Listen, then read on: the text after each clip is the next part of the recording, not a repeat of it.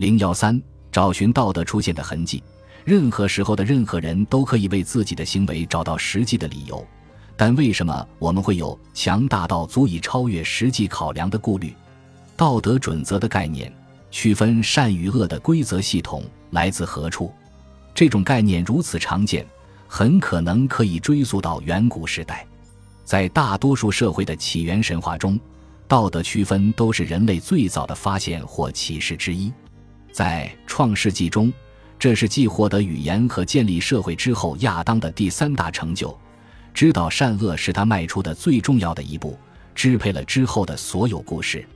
在试着找到道德出现的蛛丝马迹时，我们可以在考古记录中搜寻明显无私行为的证据，而考古记录中没有揭示的无私行为，或许已经浮出水面了。比如，由于没有信息表明沙尼达尔洞穴中老人的照顾者得到了报酬。所以，我们应该向尼安德特人的利他行为致敬。此外，许多非人动物也表现出无私的行为，而据我们所知，它们并没有伦理准则。利他行为可能会错误地将我们引到伦理层面上，它可能只是一种生存机制，促使我们互相帮助，以便得到补偿或合作。道德可能是一种自立的形式，而品德则是一个看似高尚的词语。掩盖了暗中的利益考量。或许我们表现良好，不是因为我们为自己想出了品德这种概念，而是因为进化决定因素迫使我们这样做。也许是自私的基因让我们无私地保护我们的基因库。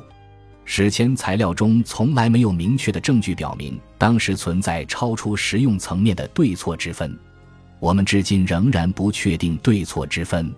根据强大的哲学传统，对于错事，我们定义快乐和痛苦之间特定比例所用的语言。在怀疑主义传统里，善与恶是难以捉摸的概念，两者都可以从追求自身利益方面来定义。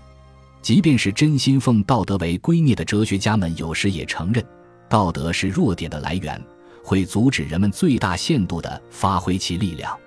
然而，更有可能的是。善良和所有伟大的目标一样，很少达成，但有助于奋斗、纪律和自我改善。好处则出于偶然。社会中充满极为忠诚而富于自我牺牲精神的人民。如果我们探寻那些来自十七万年前集中出现的证据，我们会进一步了解可以识别出来的关于善恶的最早想法，以及关于其他几乎一切的最早想法。按照阿塔普尔卡的标准来看。十七万年似乎已经离我们很近了，但此前从未有哪本观念史敢于探索至如此久远的年代。本集播放完毕，感谢您的收听，喜欢请订阅加关注，主页有更多精彩内容。